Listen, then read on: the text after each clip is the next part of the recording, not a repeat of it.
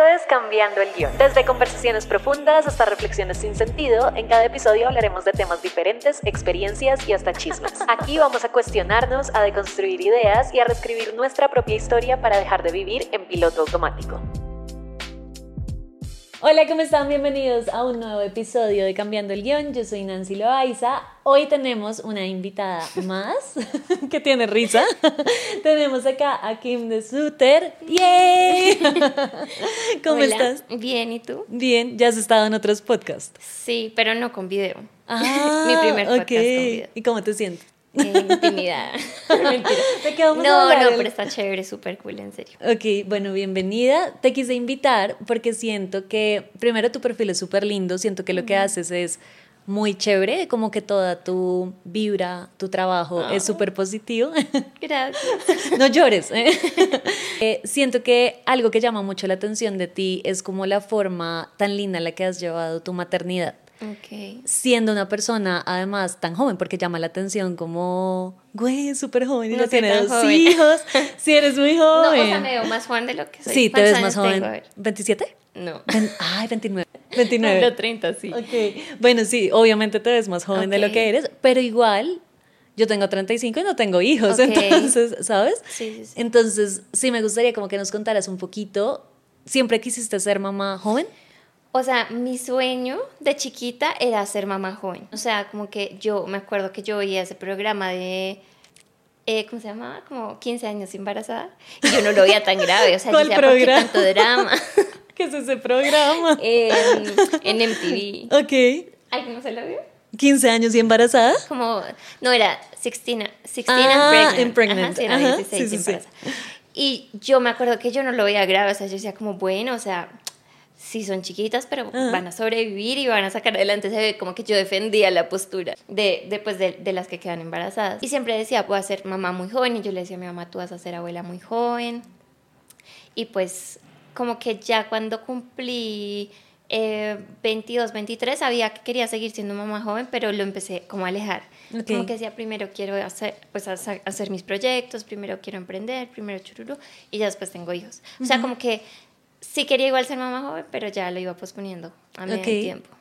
¿Y sientes que de alguna manera lo manifestaste o lo buscaste? Como que dijiste, me quiero casar joven para tener hijos o Sí. también la vida como que te premió y Pues, se te, se yo te creo dio? que uno sí manifiesta todo lo que dice, o sea, ¿Sí? tanto, sí, tanto positivo como negativo. Yo soy de las que dice algo sin culpa como negativo y dice como tocó madera, porque yo sí siento que la boca tiene universo. poder y de verdad como que uno siempre chiquito decía, no quiero, ser-", pues yo decía, quiero ser mamá joven, quiero, es, o sea, como que yo sabía que tenía que quemar como toda mi etapa muy rápido para poder como madurar y hacer mi vida como adulto. O sea, yo quería muy rápido salir de mi casa, independizarme, chururu, y yo creo que uno siempre lo manifiesta, la verdad. Ok. Ah, Emi, ¿lo tuviste a qué edad? A los 25.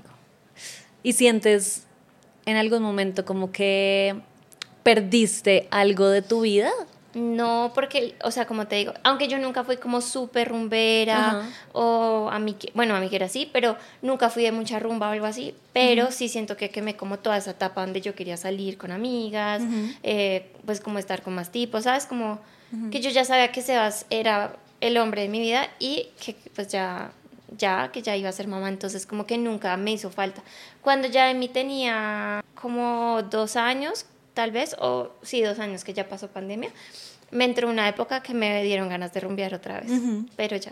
¿Y lo hiciste? Sí, sí, Ok. sí, sí. ¿Y cómo manejabas eso con tu esposo? No, porque Sebas es como súper relajado, entonces yo era como, amor, hoy voy a salir con mis amigas y listo, entonces yo me quedo con Salva. Ok. Otras veces como vamos a, a salir los dos y mi mamá cuidaba, eh, con Emi, perdón, Ok. Y se quedaba con Emi. Y ya incluso con Salva es lo mismo. Siento que es súper importante como que tu pareja te apoye en ese proceso, porque ¿cuántos años de diferencia te llevas tú con Sebas? Sebas me lleva seis, siete, siete. Y siento que él debe tener como muy claro que seguramente tú tenías como cosas que querías hacer, ¿no? Sí, Y y, ten- y viceversa, o sea, como que los dos nos apoyamos mucho como con lo que quiere ser cada uno. Entonces, pues voy a poner un ejemplo. Él va cada mes a un evento que hacen como con varios emprendedores. Ayer, por ejemplo, era su día, entonces yo, mami, ven y me ayudas con los niños y mi mamá me ayudó mientras él salía y llegó 10 de la noche. Pero siempre como que buscamos la forma de que los dos podamos seguir haciendo nuestra vida, porque somos súper partidarios, gracias a Dios, de que el espacio es muy importante. Total. Y aunque hacemos cosas juntos, en familia, como pareja, también nos damos nuestros espacios solos, porque si no nos morimos, o sea... Claro. ¿Sientes que la relación de pareja sí cambia mucho con la llegada de los hijos? Mucho. O sea, yo creo que cuando nacen, las primeras dos semanas son como amor, como, y sobre todo con el primero uno empieza a verlo con otros ojos, como de papá, y obviamente si es buen papá, ¿no? Y como no, o sea, uno se enamora más, pero después de las dos semanas empieza como el choque, porque ya uno está cansado, ya lleva dos semanas trasnochando, trasnochando bueno, no sé, como que hay muchos cambios, ya el tiempo no es el mismo, el, o sea, el foco de uno ya no es la pareja, sino el bebé, y uno sí pierde mucho al principio porque yo me olvido que tengo pareja, o sea, como que es la persona que me está ayudando y yo soy la persona que lo está ayudando a él y como que nos, nos desconectamos. Claro. Eso es muy normal y eso le pasa. yo creo que normal. A pues no puedo decir que todo el mundo, porque bueno, habrá excepciones, pero por lo menos a mí con Emi Salva me, me pasó. Pero entonces rápidamente somos como, bueno, ¿qué vamos a hacer? Eso te iba a preguntar, como. Sí, sí, o sea, nosotros somos como que yo siento que Sebas es un hombre diferente. O sea, como que él siempre es el que me busca como, no, toca decirle a tu mamá que venga, que cuide a los niños, o busquemos una niñera o no, Kim, porque hubo una época que yo me quedé sin ayuda. Yo tenía niñera y yo no tenía persona que me ayudara en mi casa porque yo le decía a Sebas que no me quería acostumbrar a eso y que yo quería hacer todo y me empeñé en que yo quería lograrlo todo sola. Sí, sí lo logré, pero era muy difícil hacer todo. Y un día Sebas me, me sentó y me dijo, mira, yo sé que tú no quieres, pero toca. ¿Pero por qué no querías? Porque nuestro plan era irnos a vivir a Estados Unidos. Mm, Entonces yo le decía, a me da mucho miedo que cuando nos vayamos a Estados Unidos, no, como no vamos a poder tener esto mismo, sea peor. Claro. Entonces yo le dije como no, soltemos a las personas que trabajan con nosotros y acostumbrémonos a hacer todos solos. Y bueno, pues o sea, se, se puede lograr obviamente, pero sí es muy difícil. Entonces fue como, no, toca conseguir. Empezamos con una niñera poquito tiempo y el cada vez era como, no, Kim, más tiempo, más tiempo para que tengamos más tiempo para nosotros. Y bueno, o sea, tenemos la niñera, pero yo hoy en día estoy igual 24/7 con la niñera y los niños. O sea, ella me ayuda, como que si yo tengo una reunión y cosas así, pero yo estoy siempre con ellos. Te entiendo, Full, porque siento que no sé, como que soltarle 100% los hijos a una persona desconocida debe ser muy duro. Sé que es necesario para muchas personas, o sea, claramente entiendo que hay mamás trabajadoras, pues no sé, familias que por su estilo de vida no pueden quedarse 24/7 con los niños. Pero, uy, yo sí sería como de las que pondría 10.000 cámaras, ¿no? Porque... Pues, o sea, realmente yo tengo cámaras Ojalá nadie vea esto, pero no funciona. yo las conecto, o sea, yo las conecto, pero realmente también me parece como feo, o sea, como que siento que como se daña la cabeza, ¿sabes? Entonces como que yo realmente nunca las revisaba y mm, y ya igual yo estoy con ellas, con la que tengo ahorita confío en ellas 100%, porque es divina, porque mis hijos, los dos la aman. Okay. Y para mí eso es buena señal. Tuve una, una época que Emilio nunca quiso. Y después yo dije, ¿por qué duramos tanto con ella? O sea, como porque no escuchábamos que Emilio no la quería. Claro. Aparte que un niño, ¿por qué va a decir? O sea, no, va a ser por capricho. No, no, hablaba, pero solamente como que lloraba todo el tiempo y no quería estar con ella. Yo insistiendo, no es porque es nueva, no sé qué, pero pasaba el tiempo y nada y nada. Hasta que un día dije como, no, o sea, algo raro, o sea. Total. Y podía ser que ni siquiera... Y a mi mamá tampoco le gustaba. Entonces como que... Mala vibra. Sí, mala vibra y ya, y finalmente salió, pero la que tengo ahorita sí es divina. Entonces como, que es chévere. Como, yo creo que esto le, le debe interesar a muchas personas que sean mamás. ¿Cómo es tu proceso para conseguir una niñera? Eh, pues Porque es que ha sido siempre diferente. Una vez, me, la primera que tuve, que fue cuando Emi tenía como seis meses, fue porque una amiga me dijo, oye, tengo una niñera espectacular, no sé qué, trabajo conmigo, eh, pero solamente puedo trabajar contigo tres meses porque ya está comprometida con otra familia. En agosto, yo, bueno, listo, mándamela. Y nos encariñamos un montón con ella porque era divina, porque eh, Emilio la amaba, o sea, que mm. uno sabe, un bebé, sabe, tú sabes cuando un bebé hace clic con, con alguien. Pero a los tres meses efectivamente se fue y ella me mandó, me trajo un reemplazo, que fue la que te dije que nunca quiso. habían querido. Y después eh, nos quedamos, después de esta persona, nos, fue cuando yo dije, no, ya no más. Y estuvimos como casi un año sin ayuda. Y después, eh, por una medio una empresa que solamente niñeras. Sí, como la... Y me llegó ella de una. Ok. Pues como que te hacen, te mandan tres, bueno, primero te hacen muchas preguntas, como, ¿qué es importante para ti? Entonces, que hable inglés o que no, o que eh, sea profesora o que no, que, o sea, como lo que tú necesitas para tus hijos. ¿Y va cambiando de precio? Estoy hablando desde la Cada ignorancia. año. full. O sea, por ejemplo, si la niñera Ah, no, habla no, no, inglés, cuesta más que la que no, habla inglés o algo así, ¿no? No, no, no. No, o No, sea, pero- es algo que me Sí, no, cuestiona. pero- Acá atrás de cámaras están No, porque como... de pronto, de pronto por ser como una empresa, no, Ajá. si tú la contratas, Por seguramente fuera, ella sí- te sí, claro. cobrará más la que habla inglés. Claro. Pero entonces, bueno, tú llenas el formulario lo que quieres y te mandan tres a entrevista. Y ese día van las tres. Y tú al final del día dices como quiero esa o ninguna y te mandan otras tres y así. Ok. Y yo escogí a esta, que fue la segunda que fue, porque la primera me gustó, pero estaba embarazada. Y yo también de salva, entonces fue como, qué perezados embarazadas. O sea, no. Entonces dije que, que Estelita, que es la que está ahorita. Y ella desde el primer día. clic. Saludos, Estelita. Estelita se está haciendo esto. Te queremos. No, yo la amo y ya, y, y con ella nos quedamos y ya lleva mucho tiempo, lleva desde, desde julio. ¿Y tienes como alguna idea de, de estas que todas las mamás dicen algo puntual que tú digas, no, pero a mí no me pasa eso? No sé, como las mamás dicen, eh, por ejemplo, que no tienen hijos favoritos. Ok. Que tú digas, no, yo sí tengo un hijo favorito. O, No lo diría, no mentira. Ah, Sí, claro, no lo puedes decir, pero por eso te- no tiene que ser esta idea, pero como algo que tú digas, como toda la vida escuché de la maternidad tal cosa, pero ya viviéndola, no, no es así. O Pues yo voy a decir algo que, o sea, yo siento que decir esto es como decir Impopular. algo malo, ¿sí? Y es que a mí la maternidad no me parece difícil. Ok, Y siempre dicen, como, ah, es que tú romantizas la maternidad, maternidad. pero es que a mí me fue muy bien. En mis embarazos, en mis partos, en mis pospartos. Eh, Con lo único que no me fue bien fue con la lactancia, pero yo desde el primer segundo dije, si a mí no me va bien con la lactancia, yo no me voy a Chao. estresar. Ajá. ¿Sí? Entonces con Emilio me fue pésimo en la lactancia y dije como, bueno, pues le doy lo que pueda, lo que salga, le complemento con, con fórmula y el día que ya no quiera más le quito la UBI y a los cuatro meses, chao. Y es el niño más sano del mundo, o sea, bueno, como que no voy a entrar en discusión Ajá. del tema, pero para mí eso no fue como algo negativo. Y al contrario, digo, como eso a mí me hizo tener mucha libertad, o sea, como... claro, te quita una carga. Claro, gigante. porque entonces Sebastián, como en mí, por ejemplo, tomó teteros del primer día porque yo sentía, puede que sí, puede que él sí quedara lleno, pero yo sentía que no quedaba lleno, se le dio teteros del primer día. Entonces eso a mí me alivianó mucho que, bueno, esto no, no lo conté al principio, pero Sebas y yo nos, como parte de arreglar nuestra relación, fue que los dos no íbamos a trasnochar. O sea, como que muchas parejas trasnochan juntas, que me parece lindo, Mm. o solamente la mamá.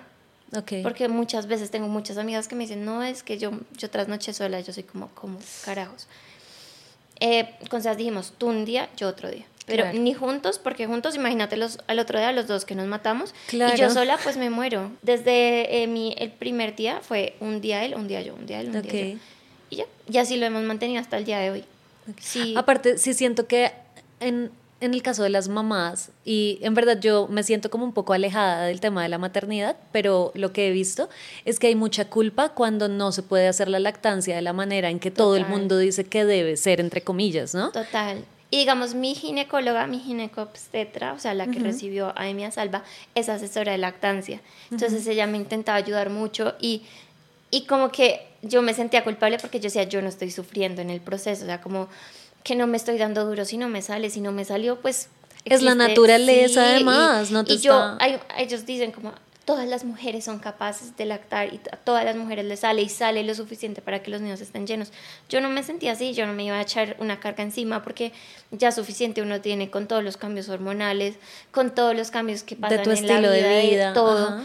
Para uno echarse el estrés. Y bueno, no estoy criticando porque Total, cada ajá. quien, y espero que no me critiquen a mí porque cada Ajá. quien. Y entonces yo siempre decía como, me apareció muy fácil la maternidad cuando tenía solo a Emilio.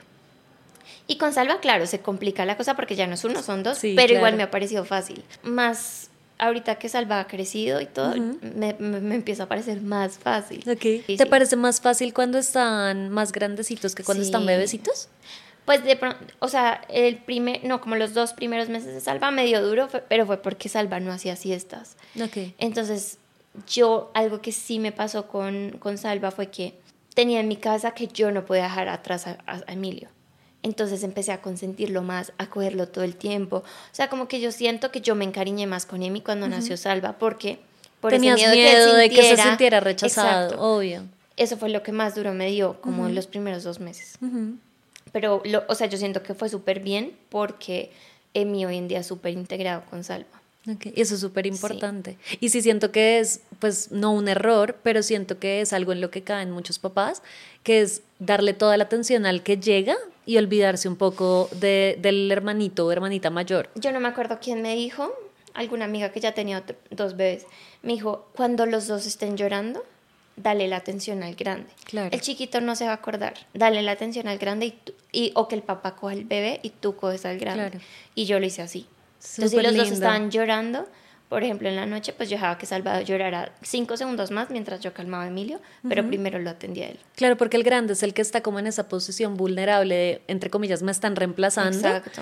Y como que si le refuerzas eso, pues... Y, yo siento que Emilio nunca lo sintió gracias a que yo estuve como tan obsesionada con el tema. Claro, estaba súper consciente del tema. Entonces él nunca lo sintió. Y hasta el día de hoy jamás, o sea, yo nunca lo desplazo, todas las actividades, si le compro un carrito a Salvador, le compro un carrito a Emilio, o sea, siempre es lo mismo. Mira que mis papás también eh, nos criaron a mi hermana y a mí muy así, y, y, ya de grandes nos explicaban como si le dábamos algo a una, le dábamos algo también a la otra para que siempre sintieran como esa igualdad, como ese equilibrio entre ambas.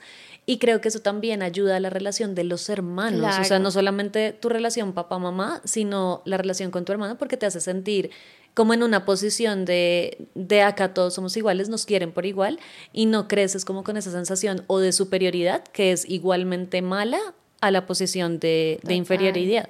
Y yo le decía a toda la gente que iba a saludar, pues como a conocer a Salvador, como, oigan, primero, no, primero saluden a Emilio y digamos mi familia siempre que le lleva un regalo a uno, le lleva al otro. El cumpleaños de Salva fue hace unos días y regalo para los dos. O sea, si fuera el cumpleaños de Salvador, le llevaron regalo a Emilio también. Sí, ya cuando sean más grandes entenderán, que el, cumpleaños es de uno solo, pero por ahora sí es y mejor. Y siento que Emi ya lo entiende, pero igual fue como que no importa, para ti también hay regalo. Entonces él ese día la pasó de él y me ayudó a armar todas las bombas. O sea, como que él estaba súper ilusionado. Y pues igual Emi, o sea, ya está grande, pero sigue siendo muy chiquito. O sea, yo te decía antes en, en el detrás de cámaras que tú contaste una historia en TikTok que me gustaría como que no la resumieras acá un poco para que las personas que de pronto no la han visto, que me parece súper linda de...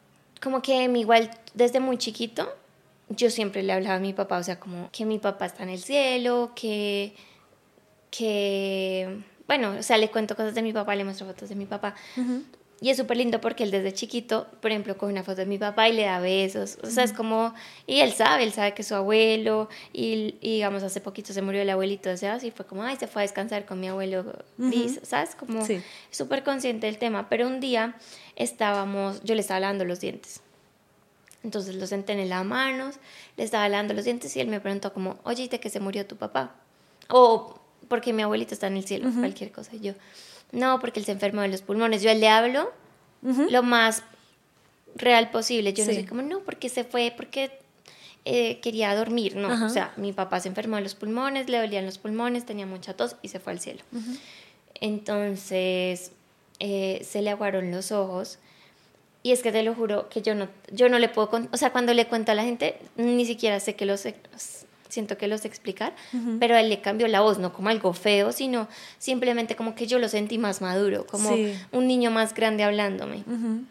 Y se le cortaba la voz y se le aguaron los ojos y me dijo como, eh, yo también te extraño. Ah, y me dijo, ¿y lo extrañas? Y yo sí, yo lo extraño. Y me dijo, yo también te extrañé mucho. Eh, y estuve muy feliz cuando supe que ibas a ser mi mamá pero no era Amy. O sea, se lo juro que no era, o sea, era como otra persona dentro de mí. Entonces, obviamente yo me ataqué a llorar. ¿Pero tú entendiste de inmediato? O sea, o sea, pues sí, o sea, el mensaje me llegó y yo dije como algo raro pasó, o sea, algo raro y me lo llevé a la cama y ya él me empezó a preguntar como, "Oye, ¿te gustaría volver a ser chiquito?" O sea, él me hace preguntas súper chistosas. Y ya no hablamos más del tema. Y yo, ni, yo, yo dije, no le voy a contar esto a, Sebas porque Sebas me baja de la nube. O sea, Sebas me va a decir como, amor, o sea, ya... Cualquier pensamiento. Sí, te lo digo porque sí. Y yo estaba súper ilusionada con que había sido un mensaje de mi papá, entonces yo dije, no le voy a contar a Sebas. De hecho, no le conté a mi mamá porque mi mamá tampoco cree en esas cosas. Nada, como yo lo puse en TikTok y ya. Y después una amiga, como dos semanas después, fue como, oye, divino eso de Emilio, ¿y Sebas qué? Y yo, nada, nada. Sebas no tiene TikTok. No, pero entonces ya, pues le conté ahí, Sebas fue como, tampoco me hubieras contado, no sé qué ¿Y, tú pues, crees en ese tipo Es de...? que yo sí creo 100%. Yo también creo 100% Y en yo no eso. sé si tú sepas, creo que alguna vez lo hablamos de Daniela de Los Ángeles. Ajá. A mí Dani me ha dicho muchas cosas como del tema.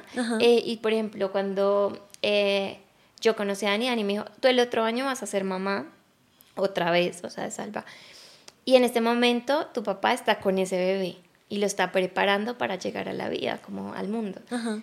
Entonces, eh, luego cuando ya iban a hacer, me llamó como una semana antes y me dijo, oye, mira que me soñé con tu papá, no sé qué, él va a estar en tu parto, cogiéndote la mano, cogiéndole la mano a Salvador. Entonces, como que todas esas cosas a mí me han hecho, como que me han ido como... Reforzando, Sí, sobre todo ajá. lo de que tu bebé está en el cielo con tu papá para prepararse. Claro. para- Yo a Dani le creo todo, o sea, a mí Ajá. Dani me dice que mañana van a llegar los extraterrestres y le creo. Ajá. Entonces, como que bueno, sí, yo, yo le creí full a Amy en ese momento. Y ya y después fue como, amor, me hubieras contado, a mí me parece pues chévere, lindo y pues bueno, creerle. No sé si, o sea, yo no te puedo decir como fue mi papá como hablándome a través de Amy o es que Amy reencarnó en mi papá. Sí. Tu papá reencarnó mi en Emi. papá Ajá. reencarnó en Amy. No sé, pero que fue especial, fue demasiado lindo. Claro. Y él me abrazaba súper duro, o sea, los dos lloramos y él me abrazaba súper duro, como si él supiera lo que estaba Lo que estaba sintiendo, sí. Ay, yo, yo creo demasiado en esas cosas y me acuerdo, yo no te seguía en ese momento, sino me apareciste porque yo no sabía que tú tenías TikTok. Ok, ok. Y yo estaba así como en el para ti y me saliste y me salió ese. Y yo así. y yo me puse a llorar viendo tu TikTok. Ah, pero no sabes que era mío. No, sí, yo, Ah, pues obvio, porque es que eso fue Ah, ahorita. Lo- o sea, lo que no sabía era que tú tenías TikTok en general, como tu perfil en TikTok. Ok, Entonces, yo estaba ahí y yo, ah, es Kim, y está contando una historia, ¿sabes? y me puse a mirar y me puse a llorar porque yo creo demasiado en esas cosas y creo mucho Sí. como, no sé, como en diferentes dimensiones. ¿Sabes? Porque este podcast siempre se pone muy profundo. Pero yo sentí, o sea, viendo como esa historia, de verdad yo creo que es posible que simplemente te haya hablado a través de, Sí. de Emi, porque además los niños dicen que todavía están como muy conectados a esas otras dimensiones Sí, dicen que antes de los cinco ellos se acuerdan de sus vidas de sus pasadas, vidas pasadas. Ajá. pero que las bloquean precisamente porque los adultos no creen. Exacto, sí. Y digamos que muchas, muchas veces los niños le hablan a uno de sus vidas pasadas y uno los ignora o... Los mandan al psicólogo. Sí, sí, o como, o como, ay, mi amor, eso no existe. Ajá. Entonces uno, o sea, uno como que lo bloquea. Ajá. Pero dicen que todos los seres humanos se pueden acordar de su vida pasada hasta los cinco años. Sí. O hasta los tres, algo así. Sí, es algo, es algo así, pero, pero yo sí creo full en eso y, y recuerdo haber pensado como estoy, no sé, como una certeza de esto. Estoy segura que es el papá de Kim. segura que es el papá de Kim. Follow. y ahí te empecé a seguir. ¿eh? ¿Y te ha pasado algo así raro con ellos, aparte de eso? No, no solamente a nivel como para... Pues una vez, me, una vez me pasó algo, pero pues como que no le... Es que a mí las cosas negativas sí me dan como... Miedito. s- Miedo. Ajá. Eso me pareció lindo, pero una vez en la finca de Sebas, sí, yo creo que tengo un video, pero me No. toca buscarlo. Pero ahí mira como, mamá, ¿pero qué es eso? Y me señalaba el techo. Hay una niña, algo así me decía. No. Y yo... amo- aparte que la, pues la finca se hace, es una finca de muchos años. Ajá. Y yo era como, amor, no digas eso. Pero lo empecé a grabar para mostrarle a mis Sí, sí, amigas. sí. Voy a buscar el video y si, si lo encuentro te lo muestro. ok. Em, pero pues yo como que no sé si creí o no creí, yo solo en un momento estaba como súper asustada y Claro. dije como voy a ignorarlo, esto nunca pasó. ¿Y le contesté a Sebas? Sí, yo le ¿Y qué dijo? No, muerto de la risa, me dijo, "Ay, eso es puro cuento y yo. Pero él es, él es como súper incrédulo de esas cosas. Sebas era súper incrédulo, pero con, con Dania empezaba a creer más en las cosas. Ok. O sea, Sebas como que no creían, no creen en Dios, no creen muchas cosas, pero con Dani fue como algo existe. O sea, Aparte porque tú nos contaste, nosotras tuvimos, el contexto de esto es que nosotras viajamos por trabajo hace unos meses y tú nos contaste que Dani te dijo que Sebas y tú habían sido como Sí. el amor de la Ah, vida bueno, en sí, otras vidas. Ajá. Sí, entonces, digamos, cuando yo conocí a Sebas, yo apenas lo vi. No, no cuando lo conocí, cuando lo vi. por Cuando lo primera viste, vez, ajá, yo que lo- tenías el yo- pelo sí. sucio. Y yo le dije a mi amiga, él va a ser el papá de mis hijos. Y ella fue como, qué vieja tan loca. Y yo, como, te lo juro, él va a ser el papá de mis hijos. Pero pues, o sea, yo ni sabía Pero cómo tú se lo viste por allá sí, lejos. yo lo vi bajándose de un carro. Ajá. Y yo le dije a mi amiga, él va a ser el papá de mis hijos. Y yo me fui a clase y no, para, no, sé, no paraba de pensarlo. Ok. Como si fuéramos novios, o sea, te lo juro, yo era como, lo amo. El man que se bajó del carro, lo amo. Y después de esa clase fue que investigué quién era y todo. Eh, bueno, el caso es que Dani un día me dijo, sin conocerme, o sea, esto fue en la primera cita, y es que aclaro que Dani dice cosas que... ¿Tú has tenido cita con Dani? No. Bueno, Dani dice cosas que no hay forma alguna. De que alguien sepa. Sí, o sea, ejemplo, nadie sabe a qué hora se murió mi papá, solo lo sé yo, mi familia, punto, esto yo no lo publico en ninguna parte. Ajá. Y ella me dijo, tu vida cambió el 11 de abril a las 3 y media de la tarde, y yo... O sea, y empezó con eso la cita, dime ya cómo no le iba a creer Sí, claro. el resto, ¿me entiendes? Al no ser de que Dani sea una super stalker que se vaya a la clínica a revisar una historia del médico, Sí, que lo dudo muchísimo. Ella sin conocerme, en la primera cita me dijo como, tú cuando, con, tú cuando viste a Sebastián, tú no lo viste, tú lo reconociste. Tú, lo, tú le viste los ojos y tú ya sabías, y tú lo, tú lo reconociste porque él en otra vida fue tu, tu esposo. Esposo. Ajá. Ustedes fueron, estuvieron juntos, ustedes se enamoraron en Londres y yo sí tengo una fijación absurda por Londres, o sea, es mi, ci- mi ciudad favorita en el mundo. Ajá. Y ella me Eras inglesa. Sí. Eh. No, mentira.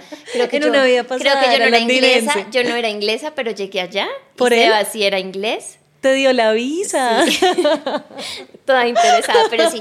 Y me dijo como, me contó que hacíamos como cada uno y me dijo que al final, que yo tenía como una, como unos, bueno, esto ya no me acuerdo muy bien porque es que recuerdo que apenas me lo dijo, yo no creía en el tema de las vidas pasadas. Entonces como que fue como, ah, ok.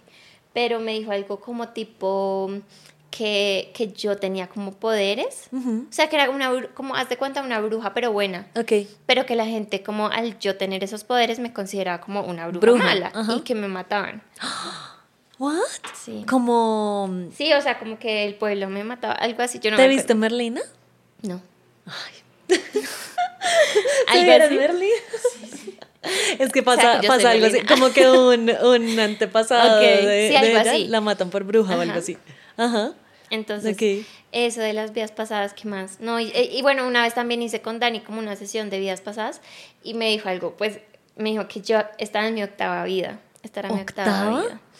Y que yo en mi séptima vida fui un aborto.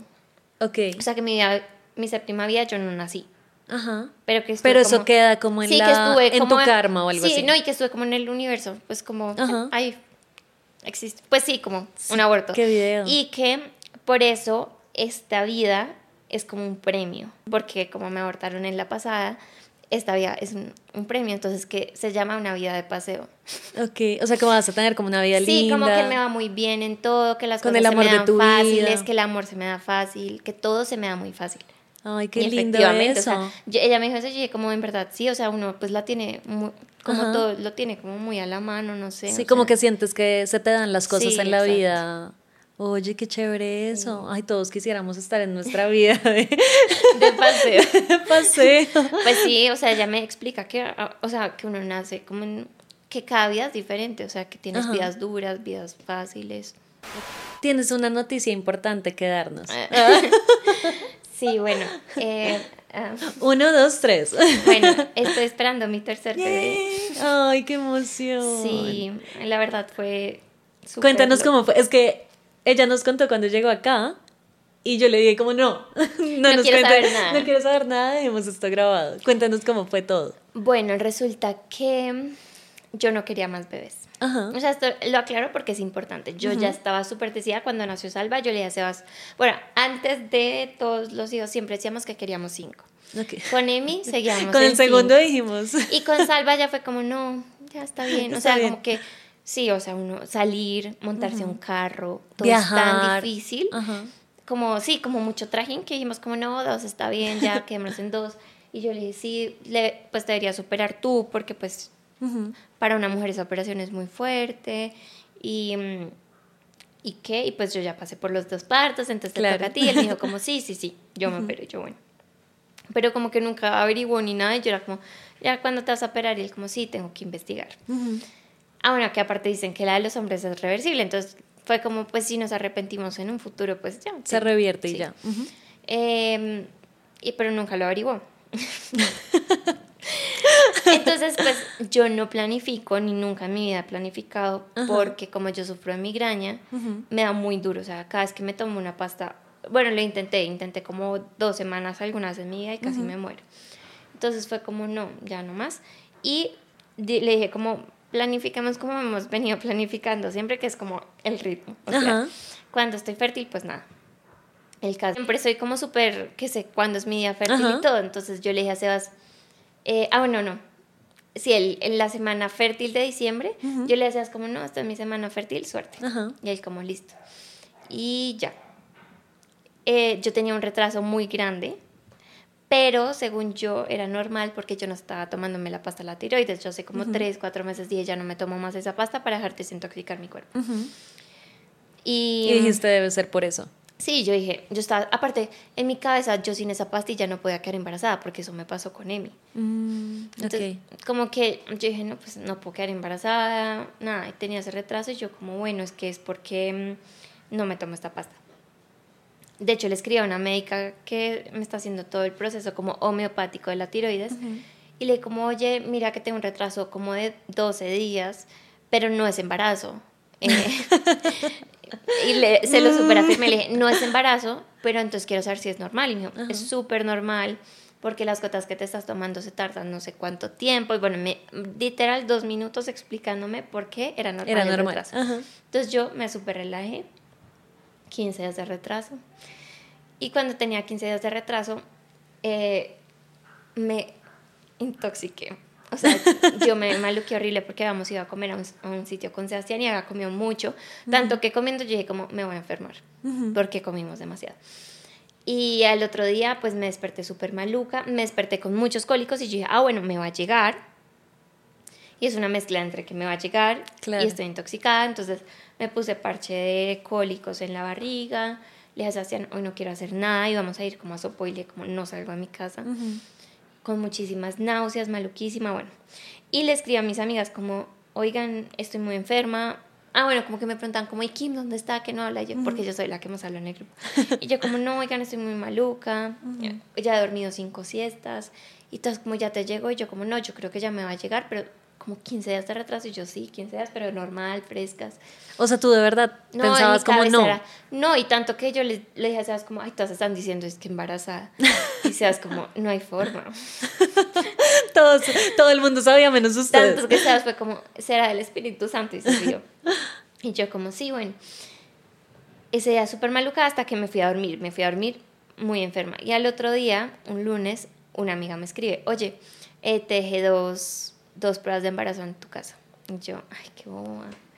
Qué buenas amigas. Pero dije como, pero dije como sí, que mira, bueno, cogí las pruebas. Oigan, y me hice un video muy chistoso porque como que puse la cámara y yo vi que todo estaba súper desordenado, tenía todos los calzones como colgados en la ducha. Dije, igual nadie va a ver este video ya. Y lo dejé así, yo estaba muy fea, pero yo se los planeaba mandar a mis amigas como, oigan que no estoy Sí, embarazada". como vean que no. Bueno, entonces pongo el chichi ahí, saco la primera prueba y lo meto. Y hago. Y ya las Súper dos positivo. Las dos de una. Ajá. Y yo, no, esto está malo. Cogí la otra, la metí súper positivo. Y eran dos marcas diferentes. Entonces yo, pero ¿cómo va a estar embarazada? Saqué el papel y yo miraba yo, es imposible. O sea, para mí era imposible. Ajá. Ya después haciendo cuentas, esto, eh, esto es muy chistoso, y es que haciendo cuentas nos dimos cuenta que el único día que yo pude quedar embarazada fue dos días después de que se me fue la regla. Ok. Y eso es prácticamente imposible. Imposible, ajá. Porque las mujeres ovulan es como a las dos semanas de que Ajá. se va la regla. Ajá. O sea, tocaba. No tocaba, o sea, viene con una misión grande. No sé. El caso es que yo, obviamente, en ese momento fue como, ¿qué putas? ¿Qué voy a hacer? Sebas ya se había ido a la oficina y por mi cabeza empezaron a pasar muchas cosas. Me empecé a imaginar un gender reveal. Me empecé a imaginar la sorpresa El video, contándole el a toda video mi quedó familia. feo. Lo peor es que sí lo pensé Obvio, dije, sí. mierda, los calzones. Pero yo dije, como, "Bueno, ya que. Pero en ese momento, aparte de estar pensando cosas muy lindas, decía, Ajá. pero yo no quiero. O sea, yo no quiero otro hijo. ¿Qué voy a Claro. hacer? Esto tiene que ser mentira. Y solamente pensaba como, ¿qué tal sea una equivocación? ¿Qué tal que mi cuerpo esté como muy cargado de otras cosas? O sea, estabas en full negación. Sí, negación completa. El caso es que me imaginé la sorpresa a Sebas contándole y me imaginé a Sebas diciéndome como, ¿qué carajos? Claro. O sea, como cero reacción linda. Ujú. Porque Sebas y yo ya habíamos dicho que no más bebés. Entonces yo dije, no, no lo va a hacer sorpresa. O sea, no, lo va a llamar. Entonces yo, aló. Y él, hola, yo necesito que te vuelvas a la casa. Y él, como, ¿qué pasó? Y yo, estoy embarazada. O sea, le conté What? por teléfono. ¿Le dijiste así? No. Sí, fue cero lindo, cero especial. Pero no me arrepiento porque yo siento que así le hubiera hecho la sorpresa de eso hubiera sido Claro, el shock. en shock total. o sea. Entonces, y el que te di, o sea, el teléfono el que no, hizo. eh, yo no me acuerdo, yo no me acuerdo. O sea, yo creo que yo vi todo en blanco y negro, escuchaba ruido, o sea, Ajá. nada, él solamente me dijo, ok, y a los dos minutos llegó a la casa. Y me dijo, ¿cómo que quieres hacer? Y yo le dije, no, pues primero quiero ir al laboratorio y ver si sí estoy embarazada. Ajá. Eh, y él me dijo, vamos, pido un Uber y yo le dije, no, yo quiero caminar, yo nunca quiero caminar, yo, no, yo no quiero caminar. Y estábamos ahí caminando y los dos como que, ¿qué vamos a hacer? Y sí, sí, ¿qué hacemos? Ajá. Y él como, no, pues no sé. ¿Y tú qué quieres hacer? Yo como, pues tenerlo. Y él como, no, sí, yo sé, yo también, pero ¿qué hacemos? Mucha nos toca cambiar el carro, la casa, ¿qué hacemos? bueno, ya, y como que nos sentamos en el laboratorio y mientras me pasaban lo mismo. Bueno, y entonces que yo, "Ay, ya asumirlo, o sea, somos adultos responsables, esto no fue... Sí, no o sea, somos como adolescentes, sí, ya, sin sea, futuro. Ajá. Ya, asumirlo. Y él como, pues sí. Llegamos a la casa y me abrazó y me dijo como, pues ya, otro bebé. Y yo sí, ya. Y desde ese momento, o sea, como a las dos horas se me quitó el shock y ya fue como emoción, empezar a planear Claro. la sorpresa para toda la familia. todo. O sea, era cuestión como de asumirlo, Sí, sí, de sí. procesarlo. Sí, de procesarlo. Ajá, porque fue algo súper inesperado. Claro, y como yo decía, yo no estuve con él mi semana fértil. Claro. Oigan, o sea, pensaba cosas tan raras como, ¿será que uno puede quedar embarazado? Como, en verdad. o sea, como del Espíritu Santo. O sea, yo me imaginaba cosas demasiado tontas. Pero yo estaba muy en negación. Ok. No, pues, o sea, como que si uno se va a lo médico, médico, pues tú puedes quedar embarazada como en literalmente Hasta cualquier regla, momento. sí, hasta con Ajá. Lo que pasa es que las probabilidades son muchísimo menores y ahí sí lo que tú dices debe venir con una ambición Sí. muy grande porque sí, las probabilidades, según lo que cuentas de las fechas, pues eran No, era el mínimas. único. O sea, yo solamente pude quedar embarazada el 19. Y a mí se me fue la regla el 17. O sea, Ok. sí o sí, Tocaba. ese día. Ay, y nos estabas diciendo que ya tienen los nombres. Ujú, Y Pero es- esos son Eso- secretos. Sí, eso es un secreto, pero estábamos hablando que los nombres vienen con cargas. ¿Tú crees en eso? Pues sí he escuchado, pero la verdad no. ¿No? No. Nunca. Y para Salva, como que, ¿qué criterio tuvieron para escoger los nombres? Siempre lo estuvimos. O sea, con Emi, siempre con Sas hablamos como si fuera un niño, le pondríamos Emilio. Siempre, siempre, siempre, desde que éramos. Llevábamos Novios, un día Salva sí fue. Es que siempre. O sea, con los dos fue fácil, pero con Salva no teníamos Salvador, sino Samuel. Y un día yo llegué y le digo, oye, ¿no te gusta más Salvador? Y él, como, ay, sí, me gusta Salvador. Y se quedó Salvador. Seba suena como una persona como muy, no sé, como compatible contigo, como que tú dices Somos tal cosa. súper diferentes. ¿No? Somos súper ¿Cómo vas a decir que entonces soy súper incompatible con mi esposo? O sea, la verdad es que yo le digo, no sé cómo podemos estar juntos. ¿En serio? Pero somos- mira que cada cosa que cuentas es como, y lo hablamos y estábamos de acuerdo. Y lo hablamos y dijimos Pero con sí. cosas así. O Ajá. sea, y algo con lo único que sí somos muy compatibles es con la, con la decoración. Ok. O sea, en cuanto a Estética. como estética, eso Ajá. nos gustan las mismas cosas, gracias a Dios. Ajá. Pero de las cosas de la vida no somos súper diferentes. Sí. Y cómo transitan esas diferencias. De hecho, ahorita con, digamos, con los nombres de ahorita, Ajá. si estamos entre, si es una niña, estamos entre dos porque yo muero por uno y él por otro. El por otro. Ok. Y ahí, cuando tienen ese tipo de situaciones, ¿quién termina ganando? No. Es que, ¿sabes qué? Yo Tengo creo que preguntar tengo, esto, perdón. Tengo que, tengo, creo que yo tengo un punto a favor y es que mi nombre favorito es el nombre favorito de Emilio. Ay, claro. Y entonces yo soy como, ¿cómo le vas a quitar Somos la- dos en la sí. familia. No, y como, como, como no le vas a dar gusto a Emilio. Y es como, Ah, bueno, ya sabemos hacia dónde va a irse si es niña. si es niña, yo creo que yo va a terminar ganando. Sí, seguramente. No quiero cantar victoria, pero yo creo que sí. Y además que a, a todo, o sea, a todo el mundo que le hemos contado los nombres, todo el mundo dice que les gusta más el mío. El tuyo, ok. Ay, bueno, pues Sí. todavía no se puede saber acá porque es secreto y sucederá en las redes de y Kim. vamos a esperar hasta el parto, Y- ay, van a esperar hasta el parto para saber si es niño o niña. Sí. ¿Y por qué? ¿Cómo tomaron esa decisión? Siempre lo habíamos dicho. ¿Y, y el cuarto lo van a manejar como neutral? ¿O cómo? No, no va a tener cuarto, es que ya el tercero es que el tercero es diferente. diferente, claro. Entonces, siempre dijimos como, bueno, si llega a haber un tercero, va a ser hasta el parto. Listo. Primero uno hace el cuarto y uno hace muchas bobadas de comprarle una cuna. Ya el segundo ya es más guerrerito y el tercero yo creo que ya uno sabe, ya aprendió de todo. Entonces, Y al- te das cuenta que muchas de esas cosas son como desperdicios o sea, por ejemplo, me parece una cuna una bobada. Ajá. Ay, buenísimo. Tips para mamás. Sí, o sea, Bobadas una- que uno compra Una cuando... cuna me parece lo, lo más bobo del mundo. ¿Por qué? Porque pueden dormir en un corral, Ujú, cómodo, salva, duerme, tiene un año y duerme delicioso en un corral que le tengo. ujú. Y ya va a cumplir un año y ya ahorita en, en unos días lo pasó de una vez a la cama. A cama. Así. Y ya esa va a ser su cama el resto de la vida porque es una cama sencilla. Pues no el resto de la vida, o sea, hasta sus 16 años que se Hasta que se case y se vaya. No, hasta que se independice, 16 años, por favor. No, Eh, ¿Quitico no se cae de la cama? no porque le son son, camas Montessori, es que tienen como un bordecito. Ah, ok. Eh, entonces yo les mandé a hacer un camarote. La que no sabe nada de camas de niños. Sí, no, y ellos aprenden, o sea, no Ajá. creas, y es mejor enseñarles, por ejemplo, es mejor enseñarles a que se bajen de la cama y tengan su cama cama, a que se tiren de la cuna. Muchos niños se tiran, Muchos se aprenden a tirar de la cuna y es súper peligroso, o sea, yo conozco casos de niños que se parten el cráneo literalmente. Sí. Nuestro bebé lo que vamos a hacer es que va a dormir en el corral que está durmiendo Salva hasta el año y al año ya miramos si lo metemos con los otros dos niños Cuarto compartido. embutimos en el, en el cuarto o, les, o le dejamos un cuarto para él solo Ok. o para ella sola. Ok. Bueno, y tú has enfocado un montón tu contenido en maternidad, pero últimamente te he visto tocando mucho como el tema de organización de la casa. Ok, pero siempre, ¿sabes? Pero sí, pero siento que el, el formato que estás manejando en este momento, yo no te lo había visto, por lo menos Ok. como de- es como Pues tan satisfactorio, poquito. pero es tan satisfactorio. La pullita. La es que, que tú no me sigues hace mucho. Bueno, Pero no. no, eso de cómo de hacer todo el proceso de ver la casa como desordenada. Siempre. Sí. Es que mira, yo siempre he hecho eso. Yo amo eso. O sea, Siempre siento lo he hecho. satisfacción. Pero ahorita como que todo el mundo es como, o sea, es más videos de eso. o sea, Ah, sobre todo videos, porque yo lo hacía mucho en historias. Mm. Como el antes y el después, los timelapse. Y a la gente le gusta muchísimo como ver eso de, de como la transformación, sí. como el proceso, en verdad genera demasiada satisfacción, Sammy. tu cola. Sí, entonces, pues la verdad es que ahorita sí, o sea, me estoy, como, ¿cómo decirlo? O sea, siempre lo he tocado, Ajá. pero ahorita me estoy enfocando. Como que le estás dando prioridad. Sí, sí, yo sí siento. Sí, acá no me hagas quedar mal. Pero sí siento que es como un toque distinto, Sí. ¿sabes? Y que y siento que le suma, le ¿Sí? suma también. Sí, obvio. Bueno. Obvio porque Toda mañana mi perfil de limpieza.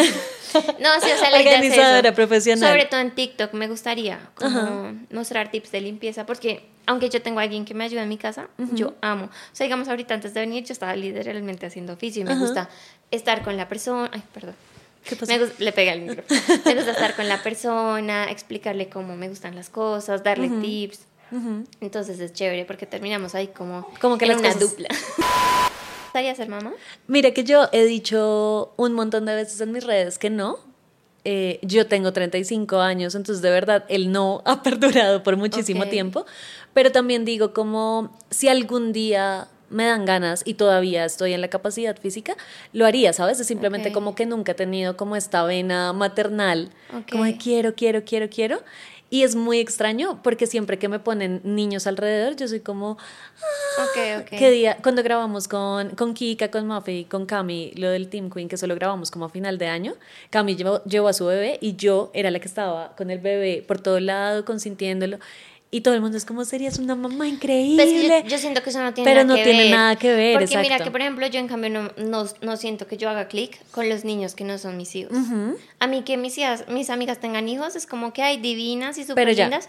Pero estoy cero de ven, yo te lo alzo, te lo cuido, le calmo las pataletas. No. Ajá. Yo siento que cada hijo de, de cada quien, ¿me Total. entiendes? Y eso también me ha, me ha hecho caer en cuenta que cuando mis hijos, yo los tengo en una visita o algo, son mis hijos, o sea, Claro. o digamos mi mamá, si estamos en la casa de mi mamá, no es como, "Ay, mi mamá lo tiene que cuidar, no, es mi hijo. Claro. Pero eso es súper chévere porque como que no le pones esa carga No a le la otra la carga gente. a nadie. Ajá. Ajá. Al no ser que pues una amiga lo quiera cargar, pues claro, es allá. totalmente diferente. Pero, Ajá. pero digamos, yo no tengo, o sea, si tú me hubieras visto con niños antes de, Ajá. Sería como, no, los dicho, esta odia. niña no va a ser mamá. Ok. A mí me pasa todo lo contrario. Ok. Es como que me ven con niños y es como, no, tú te mueres por ser mamá. Y es como, ah, ah. No, No, y cero. pues mucha gente prefiere como los niños ajenos. Sí, exacto. Eso es lo que yo digo, como me encantan, pero ya como... Y mira que más allá de, de como, ay, es que la carga de, no sé, el tiempo o el trasnocho, eso no es. a mí me parece, yo soy una persona como tan involucrada emocionalmente con la gente que amo, Ok. que pucha, siento Te que da miedo. me da mucho miedo el mundo, así suene muy paranoico, pero como que algo, como un hijo nazca en este mundo, yo creo que yo sufriría mucho, me, me estresaría un montón. Sí, sí, sería súper sobreprotectora. Yo creo, de hecho, yo tengo un sobrinito, eh, él tiene seis años y yo veo, no sé, es que voy a sonar como una tía, pero yo veo cosas que pasan, no sé, con adolescentes o en los colegios o en, incluso en las universidades y digo, Dios, o sea, cuando mi sobrinito esté así, qué preocupación. Si eso lo Total. pienso con mi sobrino, no me imagino con un hijo. O sea, yo Total. hablo con Ania. eh, y nosotras nos obsesionamos como hace dos semanas con un caso de Argentina, como de una gente adolescente que fue como un, un grupo de chinos que mataron a otro a patadas, Ok. pero un niño de 18 años. Y Ania me decía como, yo no puedo dejar de pensar en Oli. Y yo decía, yo no puedo dejar de pensar en mi sobrinito. no, es que tenaz, o sea, y uno sí lo piensa. Claro, ajá. O sea, yo, yo literal tengo miedo y, y escogiendo el colegio y todo, yo pensaba, Ajá. yo pregunté mucho como del bullying y eso porque me da pánico el bullying. Total. Y mira que, bueno, ¿tú crees en Dios? Sí, ¿Y oras? Eh, sí. Yo también. Y cuando mm, yo oro por alguien, o por, por ejemplo, en el caso de mi sobrinito, mira que siempre pienso no tanto en orar por él solamente, sino también orar por todas las personas que lo rodean. Porque tú puedes ser una muy buena persona, pero si se te cruza alguien que es una mala persona, te puede dañar la vida. Entonces no, no es solamente...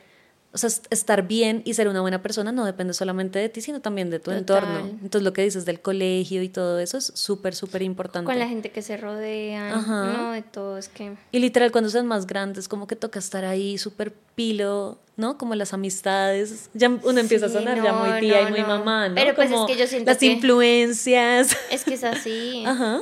Pues digamos que yo siento que yo fui una niña que nunca se dejó influenciar por nada. O sea, yo crecí como rodeada de amigos que tomaban, metían drogas. A mí me pasó exactamente lo mismo. Te lo juro, a mí nunca me dio, nunca me dieron ganas. O sea, como de probar y sentir que es esa, o, sea, o saber a qué sabía, cero, jamás. Pero eso también tiene que ver mucho como con tener carácter.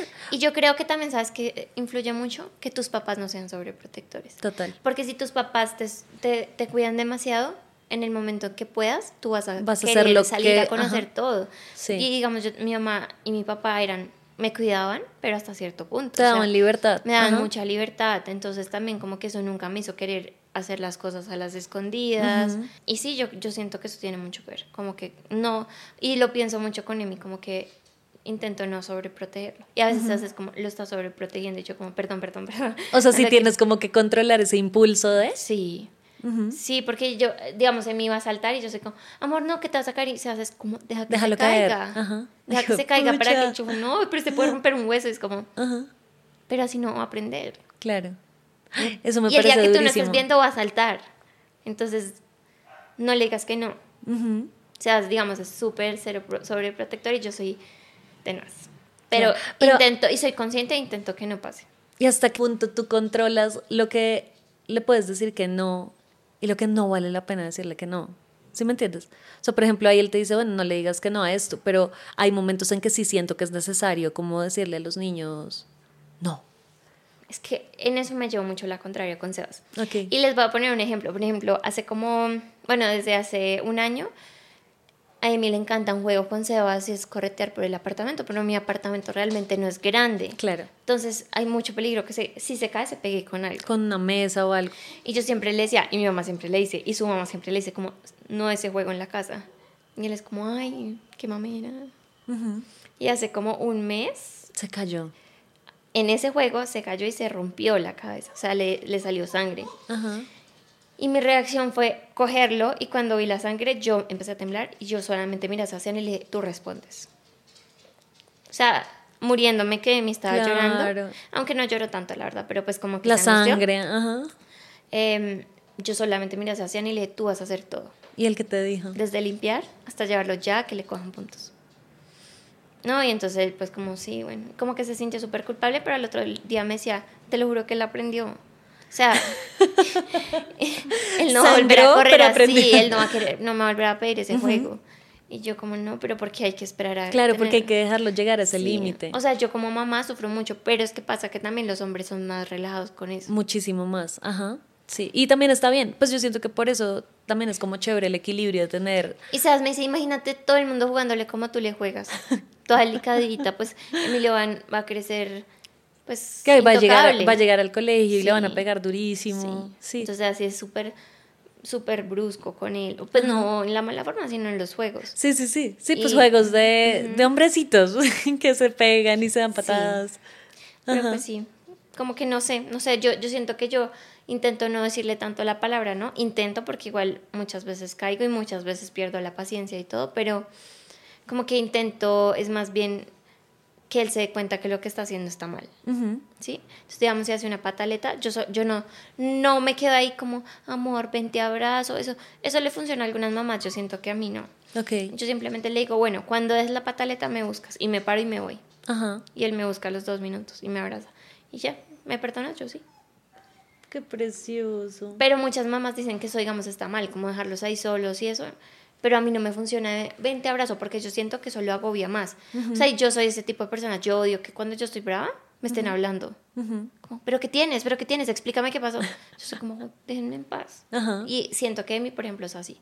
Como que si está bravo, hay que dejarlo, darle su espacio. Darle su espacio, ajá. Sí, yo creo que también cada mamá empieza a percibir y a conocer a su hijo y, y pues todos somos como seres individuales y no nos pueden tratar exactamente igual a todos. ¿no? Entonces tampoco se puede juzgar, que me imagino que te deben llegar No, eh, es que, sa- mensajes y sabes como que siento que hoy en día, eh, como lo de la lactancia, hay un montón de temas. La crianza positiva. Claro. Entonces la- las mamás están obsesionadas con la crianza positiva, que yo estoy de acuerdo, yo no estoy de acuerdo con golpes, no estoy de acuerdo Sí, no, con el pegar, no, nada de eso.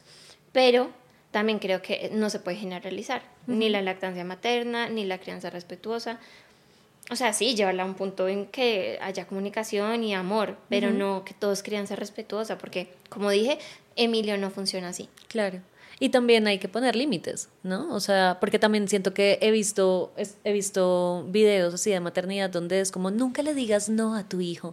Y es como, ¿no? Hay momentos Sí, en que toca ponerles límites. Y sí, y lo que tú dices, como sin golpes, sin violencia, pero creo que con firmeza. Y ya. Sí, que ellos sepan, que ellos Ajá. sepan que uno es el quien manda, ¿me entiendes? Exacto. Sí que hay como, hay niveles de niveles. Sí. Yo, por ejemplo, le digo a Milo, ya no te voy a decir más, la próxima vez recogemos los juguetes y se acaba. Ajá. Entonces él ya es como, fue madre, esto es en serio. O sea, que yo le diga que recogemos sus juguetes es como la última oportunidad. ¿En serio? Ay, De hecho, ahorita No estaba me imagino a. Kim de mamá brava. Ahorita estaba, estaba almorzando y estaba jugando con todo lo que se encontraba. Entonces yo le quitaba, cogía el servilletero y empezaba a jugar. Y yo le quitaba el servilletero. ¿viste? Le dije, Emilio, ya te dije tres veces que te quedes quieto. Come. Uno no juega en el comedor. Cogí otra. Y le dije, la próxima vez te guardo los juguetes. Estoy castigado. Y le dije, no, no estás castigado. Pero la próxima vez sí lo vas a Pero estar". guardamos los Sí. Ok. Tú eres como el rol eh, um, exigente de tu casa y Sebas es el más alcahuete, entre No, comillas. yo creo que los dos somos ¿O es alcahuetas y los dos somos exigentes. O sea, En diferentes En diferentes Ajá. situaciones. Porque, digamos, en, en mi familia sí era como supermercado. Mi mamá es mucho más exigente, mi papá era el que uno iba como, papi. Ah, ok.